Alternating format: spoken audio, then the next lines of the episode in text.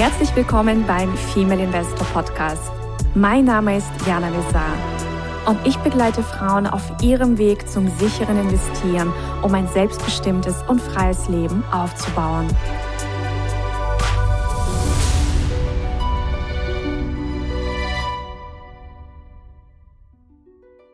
Hallo liebe Investorinnen und zukünftigen Investorinnen. Ich begrüße euch ganz, ganz herzlich mit einer, ja, wieder mal herbstlichen Folge. Wir sind jetzt wirklich mitten im Herbst und es geht in dieser Folge um Immobilien und vor allem mit dem Schwerpunkt Immobilien in Deutschland. Und ich habe zu diesem Thema eine fantastische Expertin eingeladen, die ich auch tatsächlich schon seit Jahren kenne. Ich glaube, seit 2017 kennen wir uns schon. Und ja, freue mich sehr, dass sie uns gleich ein bisschen aus dem Nähkästchen plaudert, denn sie investiert schon sehr, sehr, sehr, sehr lange in Immobilien in Deutschland und äh, das ist die wunderbare Stephanie Schädel. Schön, dass du hier bist, Stephanie. Danke, liebe Jana. Ach, ich freue mich riesig. Also toll, dass du mich eingeladen hast und schön, dass wir mal wieder ein bisschen sprechen können. Und du hast recht, das war 2017. Das ist schon eine Weile her jetzt, ja. Ja, und du investierst in Immobilien aber noch länger. Ich glaube, seit 2014 ist das richtig? Nee, sogar seit 2012 schon. Ah, wow, okay. Also wir haben hier eine ausgewiesene Expertin, eine Frau aus der Praxis. Ja. Und äh, ich möchte dich jetzt erstmal fragen, wie kam es dazu, dass du überhaupt mit Immobilieninvestments gestartet hast? Und hast du vor den Immobilieninvestments schon andere Anlageklassen gemacht oder war das quasi dein Einstieg in die Welt der Investments? Ja, also bei mir liegt das Thema Immobilien ganz klar in der Familie. Mein Vater ist äh, ja zu der Zeit, wo er noch gearbeitet hat, äh, Architekt gewesen und hat ganz normal seinen Job gehabt und hat dann aber nach der normalen Arbeitszeit hat er auf seinen eigenen Baustellen gearbeitet. Also er hat Grundstücke gekauft und hat dann dort Doppelhaushälften, also Doppelhäuser selber gebaut, wirklich. Also nicht nur jetzt als Architekt, sondern der hat gemauert, der hat also wirklich alles gemacht. Und das hatte zur Folge, dass wir als Familie die Wochenenden in meiner Kindheit zu einem sehr großen Teil auf Baustellen verbracht haben. So, ich habe natürlich als Kind gar nicht verstanden, was der Papa da macht. Der hat äh, die ersten Immobilien damals verkauft, hatte dann genug Eigenkapital, dass er keine Finanzierung mehr brauchte und hat dann eben einfach weitergemacht und vermietet. Und uns ging es finanziell immer super, aber irgendwie hat es keiner für nötig erachtet, das mal der kleinen Tochter zu erzählen und auch nachher nicht der großen Tochter. Aber ich habe dann, weil Immobilien fand ich irgendwie immer toll, das hat mich ja nur wirklich begleitet und habe dann nach dem Abi, das war im Jahr 2000, mich entschieden, ich gehe nicht studieren, ich mache eine Ausbildung zur Immobilienkauffrau. Mhm. Das hieß damals noch anders, Kauffrau der Grundstücks- und Wohnungswirtschaft. Und das habe ich dann auch gemacht und habe dann den Immobilienfachwirt gemacht. Und dann nachher habe ich auch noch tatsächlich BWL studiert. Das habe ich irgendwie gedacht, ich brauche das, um mal im Job weiterzukommen. Aber gut, angestellt bin ich jetzt schon lange nicht mehr, aber man lernt ja trotzdem da ein bisschen was, auch was man so später noch mitnehmen kann. Und ja, so kam ich an das Thema Immobilien wirklich von klein auf heran und deswegen lag das für mich auch irgendwie nahe, aber ich wollte halt nicht selber auf den Baustellen im Dreck buddeln, auf gut Deutsch. Ja. Und deswegen habe ich diesen kaufmännischen Weg eingeschlagen. Und bis dahin hatte ich zwar ja mal so ein bisschen mit Aktien probiert, aber jetzt ehrlich gesagt nicht richtig mit System. Also nicht das, was man jetzt bei dir lernen kann zum Beispiel. Also gar nicht. Ne? Also wirklich ja. einfach so ein bisschen rumprobiert und, und mit Fonds, das war dann ein bisschen, ein bisschen einfacher. Da habe ich aber irgendwann nicht mehr so ganz eingesehen, dass ich da diese ganzen Gebühren zahlen muss. Und ja, dann kam das Thema Immobilien und da habe ich mich gleich wohlgefühlt. Das war für mich natürlich total greifbar, weil ich es ja auch gelernt hatte. Und das ist auch nach wie vor meine mit Abstand größte Assetklasse. Ich habe aber trotzdem, ich habe also keine Fonds, aber ich habe ETFs, ist ja im Endeffekt auch wieder ein Fonds. Und ich habe auch Aktien ich habe auch ein bisschen Krypto, ich habe ein bisschen Edelmetalle, aber die Immobilien machen den großen Teil natürlich aus. Mhm. Spannend. Und das heißt, ähm, also du hast jetzt gesagt, du wolltest eigentlich nicht selber auf den Baustellen buddeln. Heißt das, wenn du jetzt Immobilien einkaufen gehst, du die auch gar nicht so richtig aufwertest, das heißt, du vermeidest das Thema Baustelle in deinen Immobilien? Also nimm uns ein bisschen mit, wie genau oder was genau du tatsächlich machst jetzt bei deinen Kapitalanlagen. Ja, gerne. Also das, was ich damals als Kind beobachtet habe, das wollte ich definitiv selber nicht. Also Mein Vater ist wirklich mit Wind und Wetter und Hexenschuss, hat der irgendwelche Fundamente ausgehoben. Der ist einmal tatsächlich äh, mit dem Gerüst irgendwie abgestürzt und ich weiß nicht, also es war, es war, hat man ja gesehen, sehr schweißtreibend und, und einfach körperlich für mich jetzt gar nicht interessant. Und da ich als Kind in diesem, in diesem Staub und Lärm groß geworden bin, habe ich mich dann bewusst entschieden, ich möchte eigentlich ganz gerne so den, den ganz sauberen Weg, ja, wo man mit Bürotatzen äh, warm und trocknen sitzt, den wollte ich einschlagen. Und ich glaube, das habe ich auch so eher unterbewusst damals entschieden. Also ich habe mir das ja nicht so wirklich so ganz genau zurechtgelegt, sondern das war einfach so in mir drin. Nee, so wie der Papa das macht, will ich nicht, aber irgendwie will ich mit Immobilien. Ne? So. Ja, genau. Ja. Und äh, was ich heute mache, ist tatsächlich auch nach wie vor der Schwerpunkt auf dem passiven Einkommen mit Immobilien. Also das, was mein Vater gemacht hat oder auch was die machen, die Immobilien kaufen und aufwerten, das ist ja eher ein, ein aktives Einkommen, wo du natürlich sehr schnell auch sehr, sehr viel Geld verdienen kannst, gar keine Frage. Ne? Also es ist eine, eine schöne Möglichkeit und wenn man sich mit Bautechnik auch ein bisschen auskennt, dann kann man da auch viel Geld machen. Bei mir ist es so, Bautechnik ist jetzt nicht so sehr das, was mich interessiert. Also ich bin, wie gesagt, Kauffrau. Mich interessieren die Zahlen und das, was ich hier von zu Hause gemütlich machen kann, im, zum Großteil. Natürlich ja. gehe ich auch dann raus und gucke mir Immobilien an. Aber jetzt sowas wie Bautechnik und Aufwerten und alles, was so aktiv ist, so auf der Baustelle mit dem Bauhelm rumstapfen, das ist nicht so meins. Ich habe mich konzentriert, deswegen auch ganz bewusst auf Eigentumswohnungen. In Deutschland jetzt in dem Fall, lässt sich aber natürlich auch in anderen Ländern anwenden. Und die Eigentumswohnungen haben ja noch einen, einen anderen großen Vorteil, weil ich ja gesagt habe, passiv. Du hast bei einer Eigentumswohnung ja im Normalfall dich nur um die Wohnung zu kümmern und alles, was da drin so vor sich geht. Also ich sag mal, da muss ein Mieter rein, ja, im Idealfall funktionieren alle Wasserhähne, ne, äh, so solche Sachen, was auch relativ leicht verständlich ist für Leute, die eben jetzt nicht aus dem Bau- oder Immobilienbereich kommen oder, oder Bautechnik in irgendeiner Form gelernt haben. Also das, was man im Grunde, wenn man ja selber auch wohnt, so privat, das tun wir ja alle, was wir alle ganz gut verstehen können. Ja, wenn da Schimmel drin ist, ist blöd. Wenn irgendwas kaputt ist, ist blöd. Mieter muss drin sein, ist jetzt nicht so schwierig zu verstehen.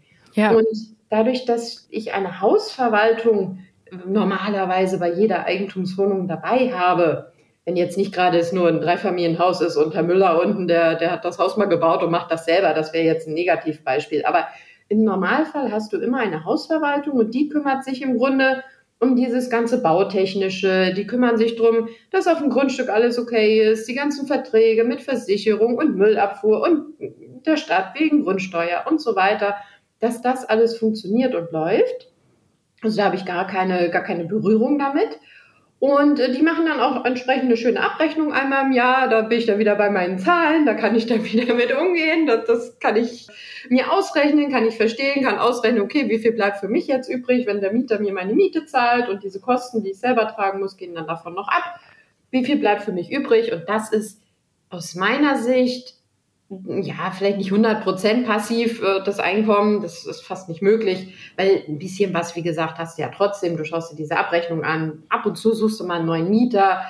Natürlich musst du es für die Steuererklärung so ein bisschen aufbereiten, ne, diese Sachen, aber es ist doch zu einem Großteil passiv. Und ja, ja deswegen hat es mich auch gar nicht gereizt, da irgendwie weiterzugehen, weil lieber kaufe ich dann noch eine Wohnung, die passiv ist und noch eine, die passiv ist und sitze hier bequem, wie gesagt, mit dem Bürotatzen hier bei mir im Warmen und Trocknen. Okay, das heißt, du suchst ganz einfache Eigentumswohnungen, also keine Häuser, Eigentumswohnungen, die dir einen Cashflow-Überschuss monatlich bringen. Ganz genau. Richtig. So, ja. okay. Wo findest du sie? vor, allem, vor allem in Zeiten steigender Zinsen. ja, das ist wirklich spannend. Also jetzt die Zeit ist spannend. Sie mich das vor zwei Jahren gefragt, dann hätten alle gesagt, ja gut, das findet man doch überall. Ja. Also in Deutschland, wie gesagt, ne? also ich habe mhm. mich auf, auf Deutschland konzentriert. Im Ausland, da hat mich bisher so ein bisschen abgehalten, da müsste ich mich jetzt da mit ausländischem Recht und vielleicht auch irgendeiner anderen Sprache beschäftigen anderen Gesetzen und so weiter. Das, das hat mich bisher so ein bisschen abgehalten. Das ist aber, wenn jetzt das für jemanden hier interessant ist, wer jetzt zuhört, ist ja jetzt auch nicht, nicht schlimm. Oder wenn man vielleicht sogar in einem anderen Land lebt oder, oder wohnt, dann kennt man sich da eh besser aus. Bei mir ist es Deutschland. Und ich konzentriere mich da auf, ja, ich sag mal so B-Lagen, manchmal auch, auch C-Lagen. Das heißt also im Endeffekt ganz normale Städte bei uns in Deutschland, aber nicht so die typischen Metropolen. Ne? Also eher so die ganz normalen Städte und vor allem auch das Einzugsgebiet um die Städte herum, was so, ich sag mal, Pendlerdistanz bedeutet. Für mich ist es so, dass ich natürlich doch relativ gut ja, analysieren kann, welche Märkte interessant sind, welche Gegenden interessant sind. Ich bringe das auch den Menschen bei, die bei mir ja, Kurse kaufen oder, oder ein Coaching buchen. Denen bringe ich bei, wie sie das selber analysieren können, ob eine Gegend, eine Region überhaupt interessant ist. Zum einen ist ja wichtig, dass wir nur in Gegenden kaufen, wo auch in 20, 30 Jahren noch Mieter sein wollen, denn, denn dieses Investment ist ja langfristig. Na, wenn ich das wieder, wieder, wenn ich es aufhübsche und wieder verkaufe, ist es kurzfristig. Aber das, was ich mache, ist ja langfristig. Und deswegen muss da natürlich auch in 20 Jahren noch jemand wohnen wollen. Ne? Das ist mhm. schon mal, ja, äh, schon mal wichtig. Kann man aber alles rausbekommen. Dann ist natürlich wichtig, dass eine gewisse Kaufkraft da ist, dass äh, der Mieter alles hat, was er so braucht im, im, normalen täglichen Leben, aber natürlich auch, dass genug Arbeitgeber in der Nähe sind, ja, weil der Mieter kann ja nur Miete zahlen, wenn er auch Arbeit hat. Und die Miete ist ja für uns wieder wichtig, dass wir damit Geld verdienen, sonst kann ja auch nichts übrig bleiben von nichts. Und das analysiere ich alles so. Und dann brauchen wir natürlich noch einen Faktor, den die Region erfüllen muss, damit es, was du gerade gesagt hast, damit ich überhaupt einen positiven Überschuss habe am Ende. Und zwar sollte natürlich der Kaufpreis möglichst einigermaßen niedrig sein. Ich meine, von Schnäppchen können wir gerade momentan nicht reden, aber einigermaßen niedrig im Verhältnis und die Mieten aber relativ hoch. Das heißt, da schaust du quasi anhand des Immobilienfaktors, ist das eher niedriger oder ein hoher oder wie, mit, wie bewertest du das dann quasi für dich? Ja, gute Frage. Also es ist tatsächlich so, dass ich schaue, was in der Region angeboten wird. Also ich, ich gucke dann wirklich aktiv, suche ein bisschen im Internet. Ich meine, die, die Wohnungen, die im Internet angeboten werden, die können natürlich erstmal nur so einen Anhaltspunkt bieten. Das ist klar, wenn man jetzt rausgeht, eine Immobilie kaufen will, dann wird man ja auch mal ein bisschen anders kreativ, als nur auf ImmoScout zu gucken. Aber um sich erstmal über den Markt einen Überblick zu verschaffen, reicht es im Grunde erstmal so ImmoScout, Immowelt durchzuschauen, sich einen Überblick über die Kauf- und die Mietpreise zu verschaffen. Und wenn dann herauskommt, also ich habe meinen Renditerechner, den habe ich schon seit Jahren, den findet man bei mir auch. Und den kenne ich noch aus unseren ganz, ganz alten Interviews. Den werden wir natürlich auch verlinken. Ja, sehr gerne. Also der, der funktioniert einwandfrei nach wie vor. Und äh, wenn da dann herauskommt, dass für diese Region die Werte schon grundsätzlich mal einen positiven Cashflow auswerfen, selbst wenn er nicht so hoch ist, dann ist doch klar, dass wenn ich mich dann speziell auf die Suche mache in dieser Region nach einer Wohnung, die ich jetzt vielleicht auch nicht einfach nur übers Internet suche, sondern dass ich wirklich mal ein bisschen rausgehe oder mit Leuten spreche. Es gibt ja ganz, ganz viele verschiedene Ideen, wie man an Immobilien kommen kann. Aber dann ist es ja sogar noch recht wahrscheinlich, dass ich die sogar noch etwas günstiger bekomme, weil ich vielleicht nachverhandeln kann, weil ich vielleicht gar nicht so viel Konkurrenz habe, weil ich einen Weg finde, wo ich jetzt nicht wie bei ImmoScout, ja, das schreiben 30 Leute hin, wenn es eine gute Immobilie ist, sondern ich bin vielleicht ganz alleine, weil ich alleine diesen Weg aufgetan habe und äh, ich somit die Immobilie also günstiger einkaufen kann. Und somit ist dann natürlich der Cashflow, der dann für diese spezielle Immobilie am Ende übrig bleibt, sogar noch höher als das, was wir vorher überhaupt für diese Region im Allgemeinen mal ausgerechnet haben. Mhm. Und somit spart man sich auch dieses ja einfach so mit, mit dem Gießkannenprinzip irgendwie suchen ne? und dann für jede einzelne Immobilie zu rechnen, sondern wie gesagt, erstmal die Region, ist die Region zukunftsträchtig, erfüllt sie diese Kriterien, die ich gerade beschrieben habe. Und dann ist die Wahrscheinlichkeit, dort eine Wohnung zu finden, die sich wirklich rechnet, recht hoch. Und somit, ja, wie gesagt, ich mag das äh, möglichst passiv. Ne? Ich ja. habe das alles so optimiert, dass ich so wenig Arbeit wie möglich damit habe. Und deswegen, ja, gehe ich immer nach diesem Prinzip vor. Und um da vielleicht auch zu der aktuellen Zeit jetzt nochmal was zu sagen. Ich meine, also bei mir, ich tue mich natürlich nicht ganz so schwer, noch was zu finden, aber nehmen wir mal ein Beispiel. Gerade letzte Woche hat ein Coachy von mir eine Immobilie gekauft. Ist auch eine ganz normale deutsche Stadt. Ja, den, wenn ich den Namen jetzt sagen würde, will ich jetzt nicht, weil das hat ja. er selber ausgesucht natürlich ja. Mit fleißiger Arbeit. Ne? Muss ja jeder irgendwie doch so ein bisschen selber was für tun für seinen Erfolg. Aber es ist eine Stadt, die kennt jeder. Die hat jeder schon gehört. Und in dieser Stadt, ähm, da hat er jetzt eine Wohnung gekauft und auch er hat einen anständigen Überschuss übrig. So, auch in der jetzigen Zeit, auch mit fast vier Prozent, äh, die er jetzt leider an Zinsen zahlen muss. Das, in den sauren Apfel müssen wir jetzt beißen. Heißt aber auf der anderen Seite natürlich, dass, ich, wir sind ja nicht sicher, wie die Zinsen sich so entwickeln. Aber wenn sie mal wieder ein bisschen runtergehen sollten, für die Anschlussfinanzierung zum Beispiel, dann hat er ja auch mehr Überschuss übrig. Die Miete wird sich auf jeden Fall noch steigern. Das heißt, auch dadurch, also in fünf Jahren hat er noch mal viel höheren Überschuss, wahrscheinlich alleine schon dadurch, dass die Mieten weiter steigen werden. Wir haben Nachfrage nach Wohnraum. Die Leute, die sich jetzt die Immobilien als Eigenheim nicht mehr leisten können, die bleiben auch alle im, im, im Wohnungsmarkt, also Mietmarkt hängen. Das heißt, die Nachfrage ist ja nach wie vor da nach Mietwohnraum, ist vielleicht sogar gestiegen. Mhm. Und deswegen sehe ich also absolut die Mieten auch weiter steigen in der Zukunft. Und so holt man sich dann eben den höheren Cashflow auch im Laufe der Jahre dann wieder rein. Ja, und wie du auch gesagt hast, also die Zinsen, wir haben mal eine Phase von mehreren Jahren, wo die Zinsen höher sind, dann gibt's wieder mal Phasen, wo die Zinsen niedriger sind. Das ist ja, wenn du die Historie der Zinsen anschaust, ist es ja immer eine Wellenbewegung. Und auch in den Zeiten von höheren Zinsen verdienen auch Menschen Geld mit Immobilien. Du musst dann vielleicht ein bisschen anders rechnen, ein bisschen noch anders drauf achten. Vielleicht gehst du ein bisschen mehr noch los, um, um Objekte zu besichtigen, aber du findest sie, wenn du möchtest. Ja. Und ähm, dann noch eine Frage, Frage, du hast ja auch gesagt, das ist ein langfristiges Investment. Wie, also wie lange hältst du deine Immobilien? Machst du es privat? oder in einer GmbH. Mhm. Und dann können wir auch noch mal über das Thema Finanzierung sprechen, also was du da einfach auch empfiehlst zu beachten. Ja. Das waren also jetzt ich, viele Fragen. Ja, nee, also ich habe jetzt keine, keine, ja, keinen Zeitraum, wo ich sage, so lange halte ich die jetzt grundsätzlich, sondern mhm. ich agiere da immer so ein bisschen situationsbezogen. Im Normalfall behalte ich sie. Also mhm. ich habe auch äh, meine ersten Wohnungen, die habe ich alle noch. Ich habe mal eine verkauft, die habe ich aber gekauft unter dem Aspekt, dass ich die nur ja so zwei Jahre halte, weil ich wusste, dass sie gerade günstig ist und dass die Preise steigen werden. Und dann habe ich sie mit echt gutem Gewinn damals nach zwei Jahren wieder verkauft.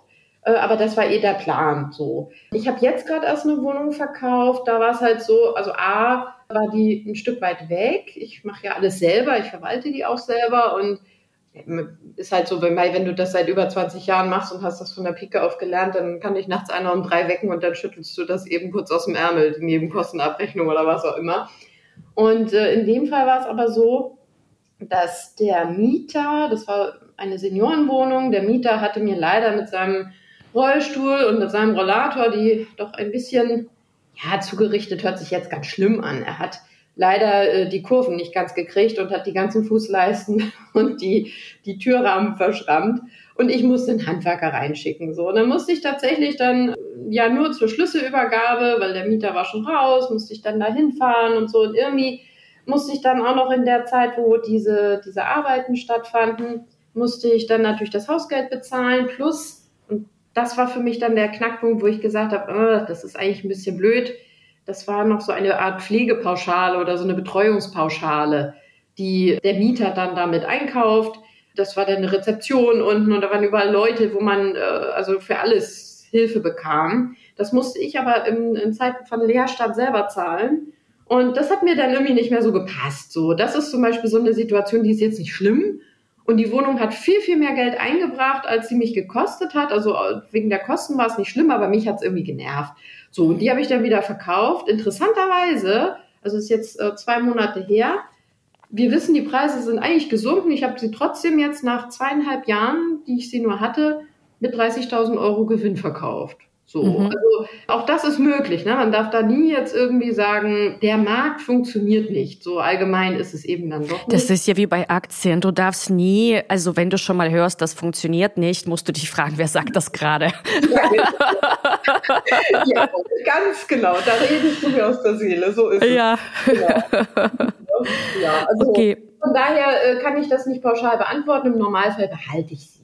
Okay. Und wie ist das? Also du machst die aber auch, auch eigentlich mehrheitlich privat, also nicht aus deiner GmbH heraus. Ja, genau, genau, ganz ja. genau. Mhm. Ich habe auch damals, ich habe dann auch gehört, ja und und GmbH und so, und habe ich mich damit ein bisschen mehr beschäftigt und zweierlei. Also ich habe schon eine GmbH in einem ganz anderen Bereich, ja, Freizeitbereich, Escape Room, anderes Thema. Und da habe ich aber gelernt, also eine GmbH kostet schon relativ viel Geld für die ganz normale Verwaltung. Ja. Ich hatte dann da auch noch das Thema, dass ich dann umgezogen bin, kostet dann auch mal eben schnell ein paar hundert Euro, einfach nur das überall eintragen zu lassen, Handelsregister und so weiter. Du brauchst für jede Kleinigkeit, brauchst du wieder den Notar. Du brauchst definitiv einen Steuerberater, der sehr viel teurer ist, weil er eine Bilanz erstellen muss und so weiter und so fort. Also mir war schon klar, vorher, also das ist schon Kostenpunkt im Vergleich jetzt, wenn du die privat hältst. Und dann kam damals das Thema auf, naja, also dadurch rechnet sich halt auch erst ab einer gewissen Größenordnung und du bist immer irgendwie abhängig von sowas wie Steuerberater und so weiter und bist nicht so flexibel. Jetzt bin ich ein Mensch, der ja auch gern dann doch einfach mal umzieht oder, oder einfach irgendwas in seinem Leben verändert. Und ich bin tatsächlich inzwischen wieder so zurückgekommen zum halt es schlank, halt es einfach und äh, mache auch inzwischen sogar meine ganzen Steuersachen wieder selber, bis auf eben diesen, diese GmbH, die ich da noch habe, weil das, ja, das mache ich dann natürlich doch nicht mit Bilanzierung ja. und so weiter. Und bin deswegen auch vor dabei geblieben, dass ich die Immobilien privat halte, weil das für mich einfach das, das einfachste, das verständlichste und das unproblematischste Vehikel ist einmal für mein privates Leben und eben ähm, ja auch für mich selber, dass ich da einen guten Überblick habe. Also ja, und es ist, das ist was ganz Wichtiges, was du sagst. Für dich ist es halt eben so und du hast dir, du hast dir das angeschaut, du hast dir da Gedanken gemacht. Es entspricht auch mehr deiner Persönlichkeit zum jetzigen aktuellen Zeitpunkt und so ist es auch, glaube ich, mit so einer Entscheidung, ob du bestimmte Assets in deine GmbH verlagerst oder nicht, ob du dich für Holdingstrukturen entscheidest oder nicht. Also das äh, auch da, nur weil irgendjemand das sagt, heißt es nicht, dass man das sofort umsetzen muss. Man darf sich schlau machen. Es kann aber auch trotzdem dabei unterm Strich rauskommen, dass es für eine Person an dem Zeitpunkt überhaupt keinen Sinn noch ergibt. Vielleicht in der Zukunft.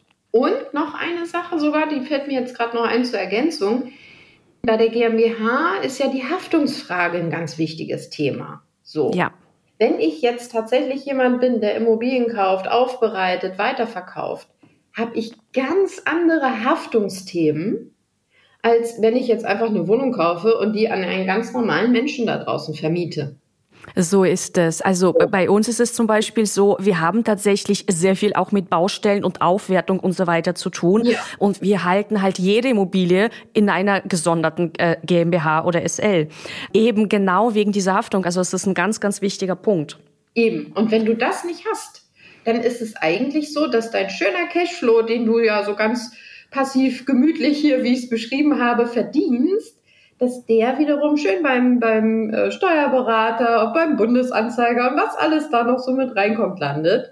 Obwohl du eigentlich diesen Zusatzschutz wegen der Haftung gar nicht benötigst. Und das, ich, das finde ich so wichtig, wie du gesagt hast. Man muss immer für sich selber überlegen. Man kann nie sagen, du machst was mit Immobilien, machst du das als GmbH oder nicht? Nee, wir müssen da ein bisschen tiefer abtauchen und müssen gucken, um was, also was ist denn Immobilien in dem Fall? Und ich sag mal, bei euch völlig klar, es ist ja auch viel besser, das als einzelne GmbH nachher zu veräußern zum Beispiel, ne, wenn man jetzt sowas macht. Dann verkaufst du die GmbH und nicht die Immobilie. Da gibt's ja ganz tolle Gestaltungsmöglichkeiten. Also es kann für den einen absolut Sinn machen und für den anderen ist es einfach Unfug. Ne? So ist es. Ist genauso auch, ich meine auch beim Thema Aktien, ETFs, Fonds, hast du ja genauso die Möglichkeit zu sagen, oh, ich mache das alles ähm, aus einer vermögensverwaltenden GmbH heraus oder eben privat. Hat auch alles seine Vor- und Nachteile und dann auch je nach Land. Genau, genau. Ne? Also mhm. kann ich wirklich nur jedem, der jetzt zuhört, empfehlen, wirklich für sich selber zu gucken. Auf gar keinen Fall auf irgendwelche Pauschalurteile hören. Das äh, macht keinen Sinn. Lieber mal zum Steuerberater, lieber mal 300 Euro in die Hand nehmen und sich mal da zwei Stunden, ach so viel braucht man gar nicht, eine Stunde mal beraten lassen. Ne? Dann, dann kann man es wirklich für sich selber perfekt angepasst, ja, das sich beraten lassen und dann eben die richtige Entscheidung treffen. Es gibt ja ein ganz, ganz tolles Zitat von Noam Chomsky, der hat gesagt, wahre Bildung besteht darin, den Menschen beizubringen, alleine zu denken. Oh ja. oh ja. Ja. So, den Satz lassen wir einfach wirken. Der, der bedarf keine, keine weiteren Kommentare. Da darf jetzt jeder selber weiterdenken. Genau. So, und jetzt nochmal zum Thema Finanzierung. Was empfiehlst du in der aktuellen Lage in Bezug auf die Finanzierung und wie viel Startkapital macht es Sinn, überhaupt ähm, schon mal irgendwie auf der Seite zu haben? Ja. Weil sollte ja auch nicht so sein, dass das jetzt irgendwie total zu eng genäht ist, alles, mhm. das Konstrukt. Also was sind da so deine Erfahrungswerte? Ja, also wir, wenn wir jetzt unter dem Gesichtspunkt rechnen, dass wir möglichst viel positiven Cashflow übrig haben möchten, dann muss natürlich die Rate an die Bank so niedrig wie irgendwie möglich sein. Und man darf sich auch entspannen in Bezug auf die Laufzeit, weil wenn ich jeden Monat Geld raus habe, ist das doch nicht so schlimm, wenn es noch mal zehn Jahre länger dauert.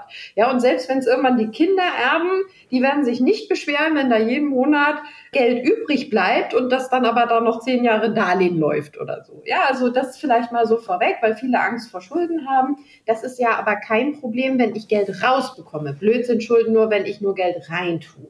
Das mal so vorweg. Mhm. Mm, so, jetzt haben wir gesagt, die Rate an die Bank soll natürlich möglichst niedrig sein.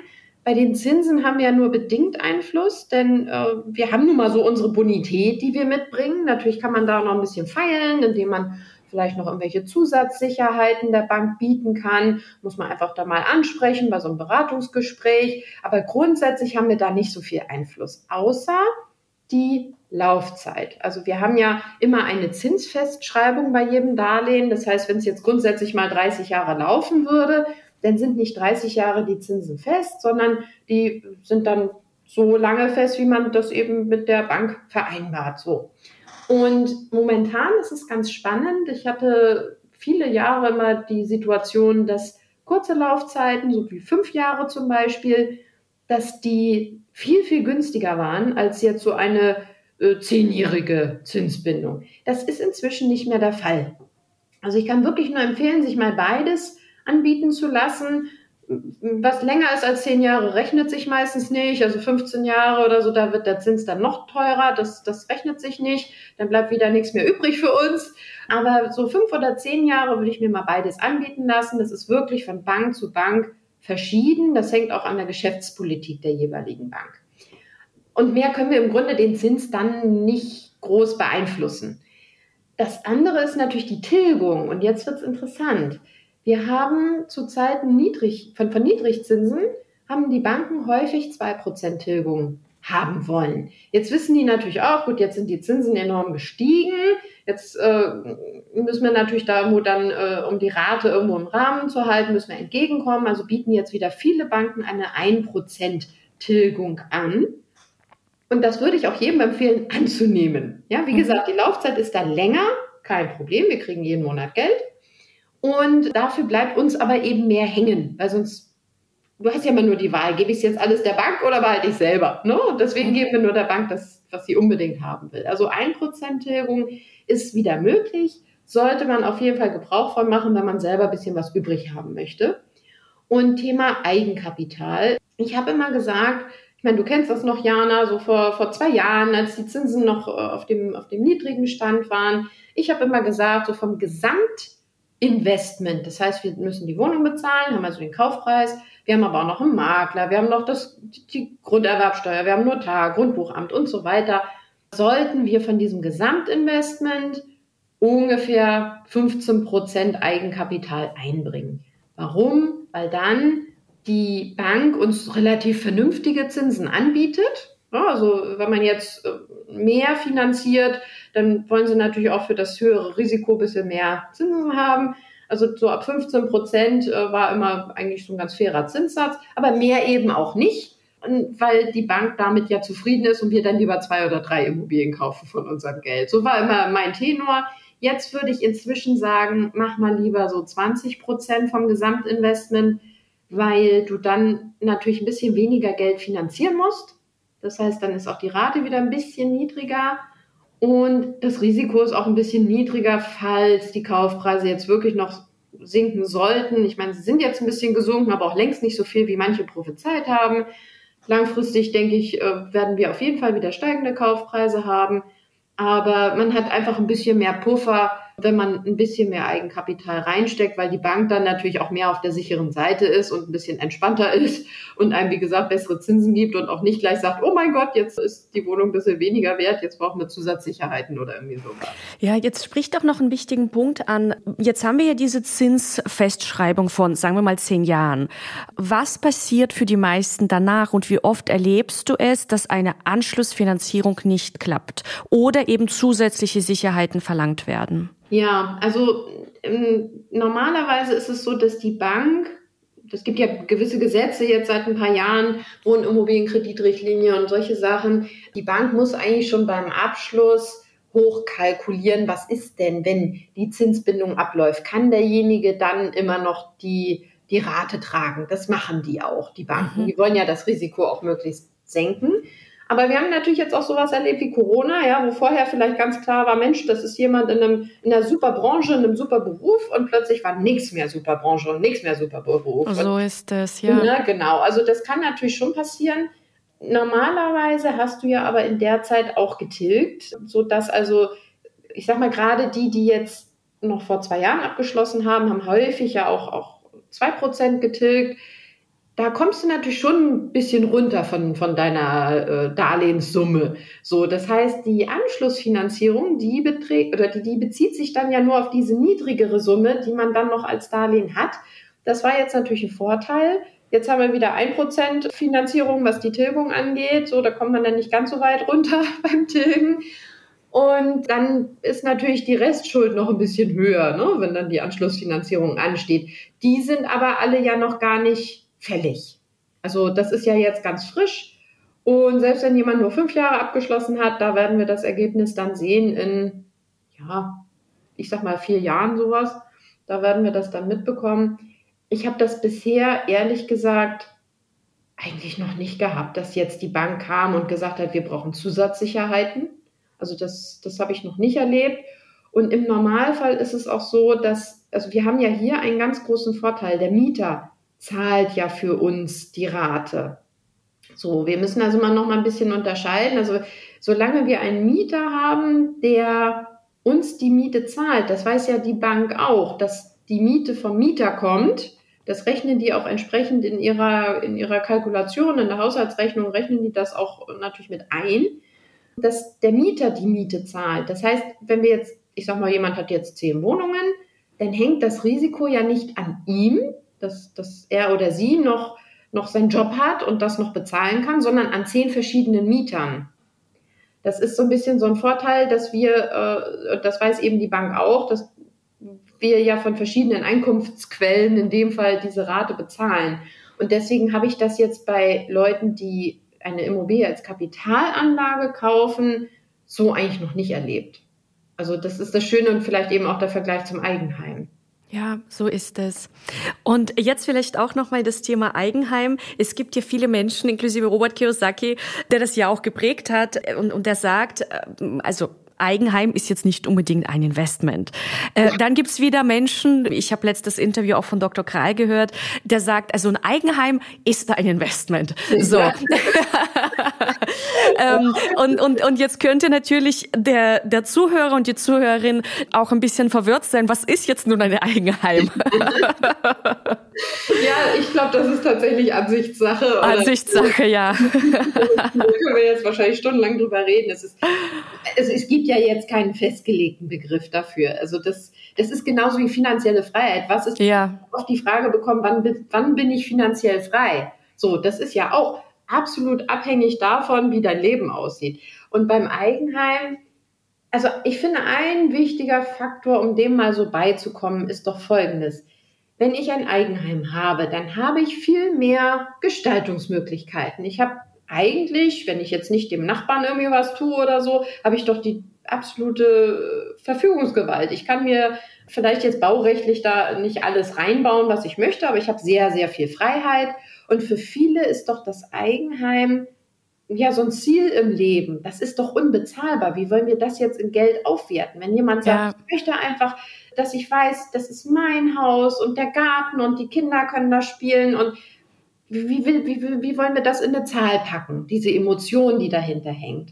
Und ich finde, dass dann auch, ich sag mal, wenn jetzt Markus Krall zum Beispiel jemand ist, der jetzt sagt, naja, diese Emotionen, die zähle ich da durchaus auch mit rein dann kann natürlich ein Eigenheim schon ja, eine Art Investment sein, weil ich mir da natürlich A, die Miete spare, die ich sonst zahlen müsste und B, sowieso etwas habe, was eigentlich unbezahlbar ist.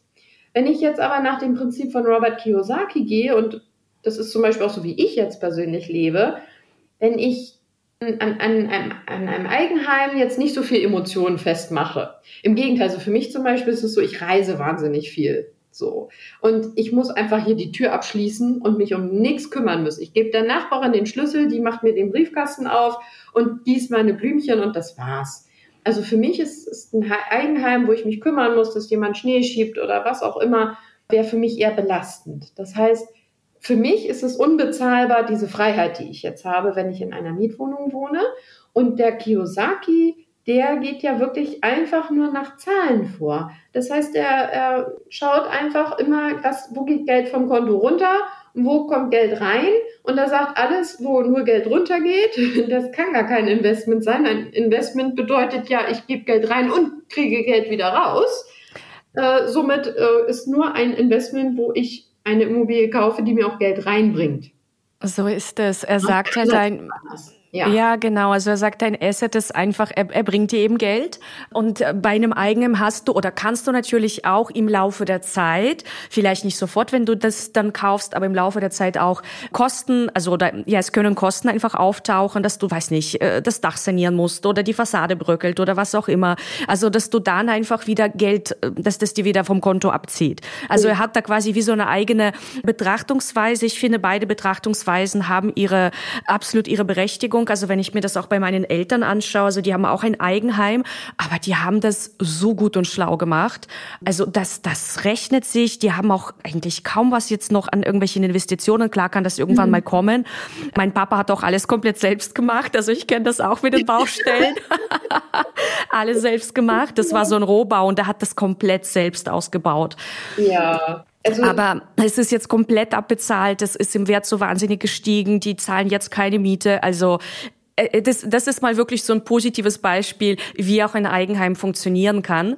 Ja. Aber ich verstehe auch die, die Definition vom Kiyosaki und ich spreche das eigentlich in einem Interview deswegen an, weil viele Menschen, die anfangen, sich mit finanzieller Bildung zu beschäftigen und Bücher dazu lesen, genau dieser Aspekt ganz oft vorkommt und die dann vielleicht das nicht richtig einordnen können und sich dann fragen, na, was ist das denn jetzt nun? Ja, genau. und auch da, wie bei GmbH oder nicht GmbH, es kommt drauf an. Richtig. Und ich habe, mir fällt nämlich dazu auch noch ein Faktor ein, nämlich, weil du es auch gerade gesagt hast, deine Eltern zahlen keine Miete. Das heißt, sie kaufen eine Immobilie, aber sie haben dann weniger laufende Kosten, wenn die mal abbezahlt Richtig, ja, genau. Dann, man muss dann auch mal was neu machen, hast du auch gerade erwähnt, ne? aber ich sag mal, es ist ein Unterschied, ob ich dann noch mal 300.000 äh, in die Hand nehmen muss oder nur 30.000. Und ich meine, bei meinen Eltern ist es halt so, mein Papa kann alles selbst machen. Das heißt, er muss nicht teure Handwerker einkaufen, sondern er kann alles selbst. Ja. Also das ist auch wieder dieses, wo wir gesagt haben, du musst immer auf die Person und ihre Situation gucken. Wer viel selber machen kann, der wohnt natürlich dann im Eigenheim günstiger als einer, der für jeden Handschlag jemanden anrufen muss und bezahlen muss. Ne? So Aber ist es. Ich wollte noch kurz den Vergleich schlagen. Also wir haben hier bei dem Modell deiner Eltern haben wir die ersparte Miete. Bei zum Beispiel meinem Modell ist es so, dass mir meine Mieter ja meine Miete bezahlen. Also ich zahle hier tatsächlich so viel Miete, dafür hätte ich auch locker eine Immobilie finanzieren können. Gar kein Problem. Ne? Also das nur mal so von der Größenordnung her. Also wir wohnen jetzt hier nicht günstig. Aber die Miete, die ich hier zahle, kommt ja aus den Überschüssen von meinen ganzen Mietern und mehr. Also ich habe da noch mehr übrig. Das heißt, auch ich wohne ja wieder umsonst, wenn man so rechnen will. Und deswegen, das wollte ich noch mal kurz so mit dazugeben, auch da, man muss wieder für sich gucken, wie will ich leben und was passt zu mir. Und beides hat seine Vorteile. ich bin wirklich ein Fan der Zahlen. Wenn man diese Emotionen mal für sich geklärt hat, dann kannst du eigentlich nur noch rechnen und sagen, gut, dann legen wir doch die Optionen, die noch bleiben, mal nebeneinander und ja, dann wird man überall feststellen, es gibt immer Vor- und Nachteile, ganz klar. Ne? Absolut. Ja. Und jetzt vielleicht noch ein ähm, letzter Punkt. Du konzentrierst dich ja eben auf diese einfachen Wohnungen und dann gibt's dann noch die Hausverwaltung und die kümmert sich und so weiter und so fort. Was ist, wenn auf einmal feststeht, oh, das Haus muss saniert werden? Und das sollen doch bitte auch die Mieter mit übernehmen oder sich mit beteiligen. Die Eigentümer Wie, meinst du? Äh, oder die Eigentümer ja. oder in Spanien hast du jetzt auch, also wir haben zum Beispiel auch eine Penthouse-Wohnung und da ist es zum Beispiel auch so, dass es heißt, da müssen auch, also die, äh, klar, die Eigentümer, die, die, denen das halt gehört, die müssen das jetzt auch mit, mit übernehmen. Mhm. Und da ist jetzt halt die Frage, also wenn jetzt quasi größere Investitionen in einem Haus anstehen, also wie würdest du, also wie gehst du damit um und wie schaust du drauf, dass das quasi gar nicht dazu kommt? Ja, Super Frage. Ähm, ich habe es tatsächlich erst ein einziges Mal gehabt, dass ich da was zahlen musste. Normalerweise beim Kauf, das ist auch ein Faktor, den ich auch immer erkläre und, und beibringe, es gibt bei, bei so Mehrfamilienhäusern, die eine, eine Eigentümergemeinschaft haben, also das, was wir dann kaufen würden, so, gibt es eine sogenannte Instandhaltungsrücklage. Das heißt, es gibt ein gemeinschaftliches Sparbuch, so kann man sich vorstellen. Manchmal auch einfach ein Sparkonto, wo zusätzlich zu den Vorauszahlungen für Müll und für Versicherungen und für Wasser und für Heizung und so weiter auch immer jeden Monat ein Sparbetrag von jedem Eigentümer draufgezahlt wird. So. Man kann sich die Höhe dieser Rücklage beim Kauf, also vor dem Kauf, kann und sollte man sich angucken und dann immer ins Verhältnis setzen zum Zustand der Immobilie. Also habe ich jetzt eine alte Bruchbude, ja, aber es ist eine super Lage und, und es heißt vielleicht, ja, und wir machen jetzt demnächst hier alles äh, und dann wird das mal ganz schick und man hat das Gefühl, wow, das könnte ja echt was werden. Dann guckt man sich die Rücklage an und wenn man dann feststellt, wow, die haben ja, was weiß ich, 300.000 Euro angespart im Laufe der Jahre. Deswegen ist ja auch eine Bruchbude, weil die haben nie was reingesteckt. Aber das können wir ja davon alles bezahlen. Dann kannst du auch so eine Wohnung kaufen. Wenn du jetzt eine Wohnung hast, die ist tippitoppi, ja, alles perfekt, kann direkt der Mieter rein, vielleicht ist er schon drin. Die Rücklage ist jetzt aber nicht so sonderlich hoch, weil die haben jetzt erst das Treppenhaus gemacht und das Dach. Oh, alles ist tutti, alles ist super. Dann kannst du auch diese Wohnung kaufen, weil es ist ja jetzt alles gemacht. Somit ist die Wahrscheinlichkeit, dass jetzt irgendeine größere Maßnahme kommt, die jetzt so viel kostet, dass die Rücklage das nicht mehr ja, stemmen kann, ist eher unwahrscheinlich. Ganz doof ist, wenn du jetzt die Bruchbude kaufst und es gibt nur eine niedrige Rücklage. Das solltest du natürlich nicht tun. Und deswegen gucken wir da natürlich immer drauf. Und somit können wir das im Normalfall vermeiden. Mein einer Fall war tatsächlich, das ist eine Immobilie, die hat ja oben nochmal wie so, wie so Laubengänge. Also quasi nochmal im, im Obergeschoss haben die, die gehen nicht durchs Treppenhaus, also nicht unten rein und dann innen hoch und dann in ihre Wohnung, sondern die Wohnungstüren sind außen angebracht in so einem Flur quasi, der einmal am Haus entlang geht und du gehst dann eine Treppe hoch. Und da ist auch so ein bisschen sowieso eine kleine Mini Bepflanzungsanlage, also da gibt es so ein bisschen Bepflanzung. Und offenbar hat mal irgendwann irgendjemand, der da gepflanzt hat, einen Pflock so tief in diese, diese Etage, die quasi, also wo man dann diesen Laubengang hat im, im ersten OG, so tief reingerammt, dass der die, die Schicht durchstoßen hat, die eigentlich die Feuchtigkeit abhalten sollte. Und somit ist eben diese, diese Zwischenetage, da hat sich dann nach und nach das Wasser drin angesammelt. Mhm. Und das musste behoben werden. Das ist was, das siehst du nicht, wenn du die Immobilie anguckst. Das ist keine Maßnahme, die die Hausverwaltung irgendwie auf dem Plan hat, weil sie sagt, na ja, gut, da müssen wir irgendwann mal die Klingelanlage machen oder sowas, sondern das kommt einfach überraschend. Irgendwann sagt mal einer, hier ist alles nass, wenn es irgendwann mal durchgesackt ist. So, und da musste ich tatsächlich dann mal Geld in die Hand nehmen. Gut, aber das verteilt sich auf die ganze Anlage. So viel war es dann im Endeffekt auch nicht. Aber das kann natürlich mal passieren. Ein bisschen Risiko hast du halt immer, ne? Also, ja, klar. Ist sehr gering. Ja. Mhm. Okay, aber wir haben jetzt doch einige, einige Punkte beleuchtet. Ich schaue jetzt noch mal auf mein auf mein Zettelchen, ah, ein wichtiger Aspekt. Ja. Steffi macht ja. auch wundervolle Mentorings. Erzähl uns was darüber. Wie begleitest du deine wundervollen Coaches? Du hast ja auch eine tolle Plattform aufgebaut. Jeder kann Immobilien. Mhm. Und also bist auch Immobilienmentorin. Also was, was machst du da? Was, was lernt man da bei dir? Ja, also man lernt im Grunde genau das, was ich beschrieben habe und was ich auch selber mache. Das heißt, dieses bequeme, gemütliche, trockene Investieren von zu Hause, ohne mit dem Bauhelm über die Baustelle laufen zu müssen. Also diese langfristige Anlage, alles über was wir jetzt hier beide gesprochen haben.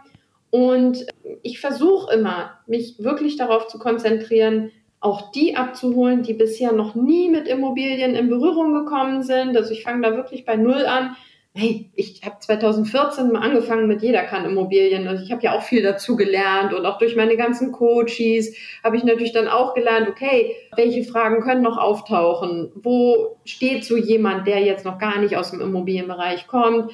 Und was muss ich alles beleuchten und erklären? Und ich versuche auch mal Fachbegriffe möglichst zu vermeiden, denn das ist normalerweise nicht, nicht hilfreich. Ich will ja Leute motivieren und nicht demotivieren. Deswegen erkläre ich das alles so, dass man es wirklich auch gut verstehen kann. Das sind auch so die Rückmeldungen, die ich immer bekomme. Ja, da gibt es eben entweder äh, gibt's meinen Kurs, wo man das so wirklich für sich alleine lernen kann, aber natürlich dann für die Situation dann gucken muss, dass man ja da auch dann eben selber, jede Immobilie ist ja ein bisschen anders, ne, oder jede Situation ist ein bisschen anders, dass man da selber dann durchmanövriert. Oder im Coaching-Programm ist es so, da kriegt man auch den Kurs zur reinen Wissensvermittlung aber alles, was dann eben auf die spezielle Immobilie oder die spezielle Situation angepasst werden muss, da bin ich dann mit dabei. Da haben wir dann ja zwei Varianten, entweder alles über Videocall ähm, und E-Mail oder auch mit persönlicher Betreuung, wo ich, also zum Beispiel der Coach, der jetzt da letzte Woche gekauft hat, da bin ich dann auch mit vor Ort gewesen. Also ich kenne die Wohnung, die er da jetzt gekauft hat, die habe ich mit angeschaut. Und da gibt es halt verschiedene Modelle. Und bisher ist es wirklich so, ich habe ganz tolle Rückmeldungen bekommen von Menschen, die sagen, Mensch, das ist total schön, mit dir habe ich das mich getraut und ich habe jetzt schon nicht nur die erste Wohnung gekauft, sondern jetzt auch schon mehrere. Und dann freue ich mich immer, weil ich mir denke, gut, wenn das jemand mehrfach macht, dann muss er ja so oder sie so ein bisschen Blut geleckt haben. ja. Das ist natürlich dann auch wieder mein Ansporn, da weiterzumachen. Ja, ja, ich finde das total toll und ich kenne Steffi wirklich schon so, so lange und wir haben sie auch schon oft persönlich getroffen. Also ich äh, äh, kann Steffi doch wirklich ähm, wärmstens, wärmstens weiterempfehlen, weil sie einfach mit Herzblut und ganz, ganz viel Know-how da die, die Menschen begleitet. Also ja, schön, was du machst, Steffi. Wunderbar. Ja, da freue ich mich, dass du äh, dir heute die Zeit genommen hast. Wir haben gedacht, na, wir plaudern mal so 20 Minuten, jetzt sind es 50 Minuten geworden, aber es war sehr, sehr, sehr informativ. Und ja, egal was die Menschen da draußen sagen, es gibt immer Anlageklassen, die funktionieren. Und wichtig ist, dass man sich einfach selbst die Gedanken macht, sich da ein bisschen aufschlaut zu den einzelnen Anlageklassen und dann für sich entscheidet, passt das zu mir, wann passt das zu mir und gegebenenfalls natürlich auch mit Menschen zusammenarbeitet, die schon ein paar Schritte in der Richtung gegangen sind. Genau. Also vielen Dank, Jana. Das war jetzt ganz lieb, was du gesagt hast. Das freut mich riesig. Und ja, überhaupt auch, dass, dass wir jetzt mal wieder so ein bisschen über Immobilien plaudern und hier auch die Zuhörer und Zuhörerinnen mitnehmen konnten und hoffentlich auch so ein bisschen ja, motivieren konnten und sich da nicht die, die Angst, äh, äh ja, ich sag mal, die, die Angst in den Vordergrund zu stellen, sondern da eben sich offen zu machen für Möglichkeiten und für sich selber die Situation bet zu betrachten. Das finde ich ganz, ganz wichtig. Richtig. Ja. Und Angst kreiert keine Rendite. Oh, nee, So, in diesem Sinne, ihr Lieben, habt einen wundervollen Tag und äh, abonniert gerne unseren Podcast. Wenn ihr das auf Spotify hört, dann gibt es da so eine Glocke. Und das heißt, wenn ihr mich abonniert habt, dann könnt ihr noch diese Glocke an, an, an, anklingen, antippen und dann verpasst ihr auch keine einzelne Folge. Und abonniert gerne auch auf iTunes und auf sonstigen Kanälen, wo es mich und uns und den Podcast gibt. In diesem Sinne, bis zur nächsten Folge und danke nochmal an Steffi. Ciao. Ja, Jana. Tschüss. Das war der Female Investor Podcast. Für mehr Inspirationen, wie du mit Leichtigkeit zur Investorin wirst, schau gerne auf meine Website www.female-investor.com. Bis zum nächsten Mal, deine Jana.